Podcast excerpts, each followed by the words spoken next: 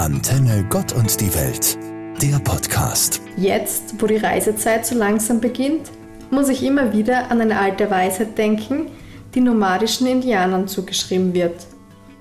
Wenn du an einen neuen Ort gelangst, warte. Es braucht Zeit, bis die Seele nachkommt. Ich finde das sehr treffend.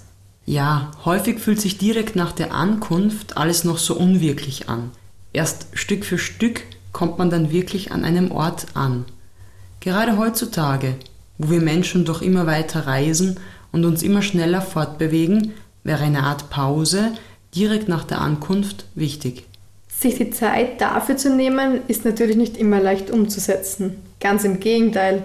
Ich zumindest tendiere dazu, gerade dann vieles machen zu wollen. Seien es aufregende Aktivitäten am Reiseziel oder Gepäck verräumen bei der Ankunft daheim. Aber die Wartezeit kann ja jede Person selbst gestalten, finde ich. Also das machen du und ich bestimmt anders als nomadische Indianer. Man könnte sich ein persönliches Ritual angewöhnen. Und wenn es auch nur so was Kleines wie ein erfrischendes Getränk am Zielort ist. Das stimmt. Im Reisen mit Leib und Seele.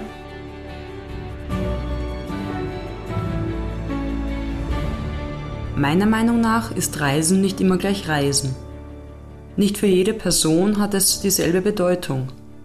Manche versuchen dabei, sich selbst zu finden, anderen geht es rein um die Erholung und wieder andere sehen es als Mittel zum Zweck, um von A nach B zu kommen. Dementsprechend kann eine Reise sehr unterschiedlich gestaltet werden, je nach den eigenen Bedürfnissen. Doch auch diese ändern sich laufend.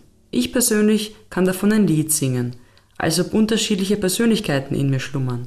Wenn ich an ein durchschnittliches, normales Jahr zurückdenke, auf das Reisen bezogen, dann ist es komplett durchgemischt. Von Relaxing über Kulturreisen, Action und Abenteuer bis hin zu beruflichen Reisen ist alles dabei. Ich denke, dass es vielen so geht wie mir. So facettenreich, wie wir Menschen sind, so unterschiedlich kann auch das Verständnis, die Gestaltung und die Beweggründe einer jeden neuen Reise sein. Ob am Strand liegen, pilgern oder Quad fahren. Es ist wichtig, auf den eigenen Körper und die Seele zu hören und bewusst auf die eigenen Bedürfnisse einzugehen.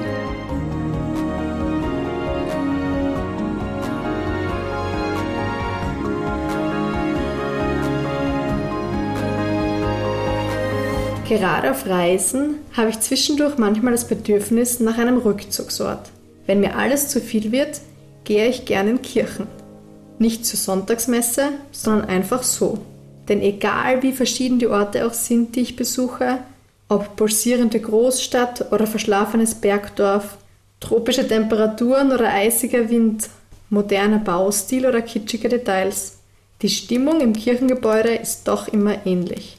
Es ist still und kühl, riecht vielleicht ein bisschen nach Kerzen oder Weihrauch und fühlt sich irgendwie vertraut an. Man hat Sitzgelegenheiten und auch was zum Anschauen. Dabei entdeckt man häufig bekannte oder wiederkehrende Symbole.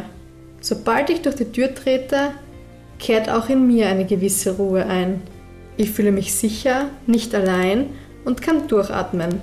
Wenn ich die Kirche dann wieder verlasse, nehme ich ein Stück von diesem Geborgenheitsgefühl mit. Egal ob draußen chaotische Menschenmassen oder einsame Weiten auf mich warten. Sehr praktisch also. Quasi eine Ladestation für die Seele.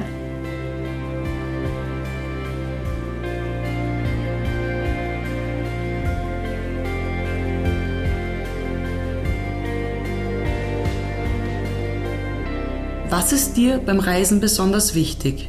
Das mag vielleicht komisch klingen, aber tatsächlich das Essen. Also eigentlich etwas völlig Banales, was für manche nicht mehr als Nahrungsaufnahme sein mag.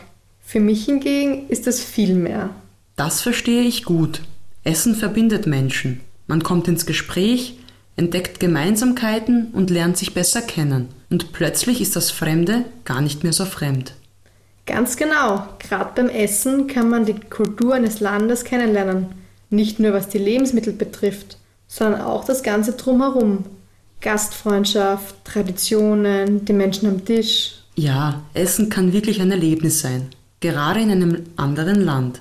Ich bin, was Essen angeht, zwar doch recht wählerisch, aber auf Reisen muss man einfach manchmal was Neues ausprobieren und über den eigenen Schatten springen. Und egal wie es dann schmeckt, Spaß hat es auf jeden Fall gemacht. Das stimmt. Essen ist einfach so etwas Positives. Gerade wenn ich unterwegs mal schlecht gelaunt bin oder mit Mitreisenden diskutiere, gemeinsames Essen hat bisher noch jedes Mal geholfen. Es ist gut für die eigene Stimmung und gibt auf allen Ebenen neue positive Energie. Wie heißt das denn so schön? Essen und Trinken hält Leib und Seele zusammen. Mila Czolina und Petra Wilhelmer. Katholische Kirche Steiermark. Antenne Gott und die Welt. Der Podcast.